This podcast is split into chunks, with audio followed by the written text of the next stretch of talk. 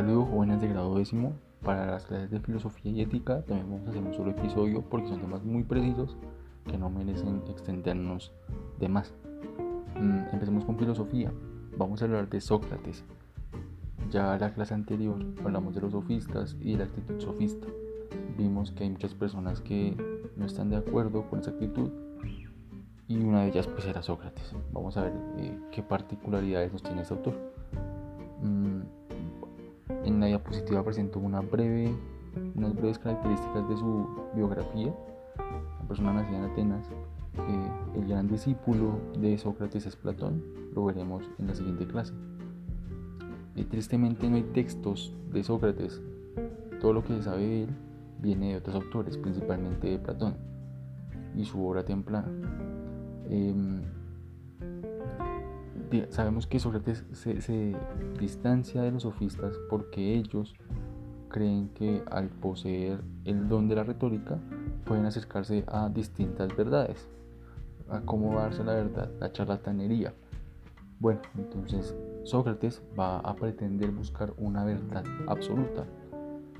Y tristemente ya hablaremos de la muerte de Sócrates, que pasó a la historia como una de las muertes más icónicas. Y no, no exagero con esto. Mm, hablemos primero del método socrático.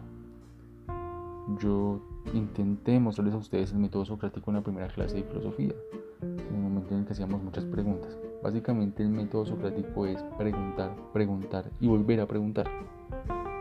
Si la filosofía se encarga de aclarar, de dudar algo para aclararlo, pues bueno, vamos a hacerle mucho caso, vamos a dudar un montón de las cosas para ver si las tenemos claras. Digamos que la base del método socrático es la pregunta por el qué. ¿Qué es eso? ¿Qué es eso? Evidentemente, cuando a una persona le, preguntan qué es eso, qué es eso, qué es lo que usted conoce, ¿está seguro? Pues la persona se va a sentir incómoda. Por eso es que la actitud socrática y la actitud del filósofo es incómoda. Sobre todo para la persona que cree que tiene la verdad. ¿Por qué es incómodo? Porque la verdad se tambalea y la persona descubre que lo que creía que era verdad no es verdad. Entonces, digamos que empieza la actitud del filósofo. Sócrates, como filósofo, cuestiona las cosas para comprenderlas. En cambio, el sofista solo pretendía enseñarlas, sin mayor reflexión. Mm, esto da lugar a una actitud socrática la actitud socrática inicia por reconocerse ignorante. Al reconocerse ignorante, pues uno tiene que buscar el conocimiento. ¿Cuál es la única manera de encontrar el conocimiento? Preguntando. No tenemos otra salida. Preguntar, preguntar y volver a preguntar. Mm. Digamos que eh, esta actitud también produce mucha eh, incomodidad. El sujeto cuestionado prefiere eh, creer que sabe. Es más eh, reconfortante para una persona creer que sabe algo, porque darse cuenta de que en realidad no lo sabe es mucho más pesado. Pero es responsabilidad del filósofo dar luz a esa verdad. Dentro del método socrático podemos encontrar dos figuras claves, la ironía y la mayéutica. Mm, en una de las frases icónicas de Sócrates es, solo sé que no sé nada. con esto empezaba todo. ¿Cómo así que empezaba todo? Le decía a alguna persona que creía que era conocedora, le decía que pues no sabía nada, que necesitaba aprender. Y haciendo preguntas, se daba cuenta que la persona en realidad no tenía tan claros sus conocimientos.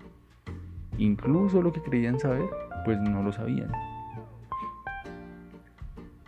Entonces, para eso aplica la ironía. La ironía es un método que consiste que la otra persona, consiste en que la otra persona mm, se reconozca como alguien ignorante detrás de una apariencia de sabiduría. Y la ignorancia es el primer paso para llegar al conocimiento. Es decir, se conoce no por ser un sabio, sino por dejar de ser un ignorante. Acompañada de la ironía está la mayéutica, que es entendida algo así como el arte de dar luz o de dar a luz, de iluminar, sobre todo iluminar la mente. Eh, una vez uno se reconoce como ignorante, pues ilumina la mente. Ilumina la mente. Con eso no se pretende convencer al otro. Con una actitud socrática uno no quiere darle un nuevo conocimiento a la otra persona. No. Lo que uno pretende es que la otra persona eh, comprenda lo que cree saber. Y si no lo sabe, bueno, tiene que empezar a, a conocer de otra manera, a hacer más certero su conocimiento.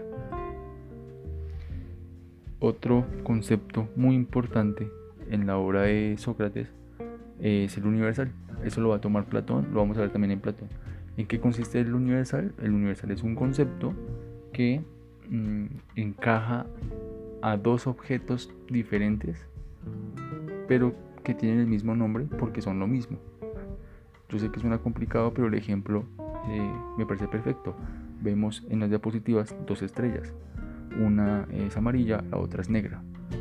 Pero a ambas le decimos estrellas, así sean diferentes. ¿Por qué le decimos estrellas a ambas, a ambos objetos si son diferentes? Bueno, porque existe un universal. Tenemos que conocer el universal y tenemos que aclarar el universal para eh, tener verdadero conocimiento. Eso diría Sócrates. Digamos que todas estas ideas de Sócrates Imagínense ustedes, un viejito que va por la calle incomodando a las personas, preguntándole una y otra vez. Las personas no soportaban reconocerse como ignorantes. Pues bueno, el pobre Sócrates fue acusado eh, por corromper a los jóvenes, por introducir nuevos dioses y por cuestionar a los dioses griegos. Y pues a pesar de la votación corta, es sentenciado a muerte. Él tiene la posibilidad de huir cuenta Platón, pero en su actitud de filósofo dice que cree que es mejor acatar las normas. Eso lleva a la justicia. Y hay que tener en cuenta que otro concepto muy importante es el de justicia en la vida socrática. Tal vez la ética socrática define la justicia como fin último. Pero bueno, después de la muerte de Sócrates, eh, envenenado por ingerir cicuta, eh, digamos que empieza la historia de la persecución del filósofo. El filósofo como esa persona que no es agradable para la sociedad, la persona que cuestiona, la persona que incomoda al resto, la persona que está en constante duda. A mí me gusta mucho esa actitud y espero que ustedes también. Vemos que con Sócrates inicia. Vamos a ver en futuras clases que con esos monstruos de Platón y Aristóteles se va a consolidar esa idea. Jóvenes, propongo una actividad para esto. Uno, van a tomar buenos apuntes. Yo sé que ustedes pueden tomar buenos apuntes y necesito ver eso. Y dos, vamos a hacer un ejercicio. Si me quieren contactar, háganlo y charlamos, que es un ejercicio algo pesado. Vamos a hablar de lo que creemos conocer. La pregunta, ¿usted qué sabe? ¿Y cómo lo sabe? Y la más importante, ¿está seguro de que lo sabe? Les tengo un ejemplo. Yo sé que mañana va a salir el sol. Pero ¿cómo lo sé? Pues tal vez porque todos los días sale el sol. ¿Estoy seguro de que lo sé? Bueno, no sé. Tal vez mañana no salga el sol. O tal vez en realidad no salga el sol y esto ya una ilusión. Ahí me estoy dando cuenta de que mi conocimiento está tambaleando y esa es la idea de el método socrático. Vamos a iluminar mentes. Este punto es muy interesante y espero que sea fructífero para, ustedes, jóvenes. Recuerden, quedo atento para cualquier duda o inquietud.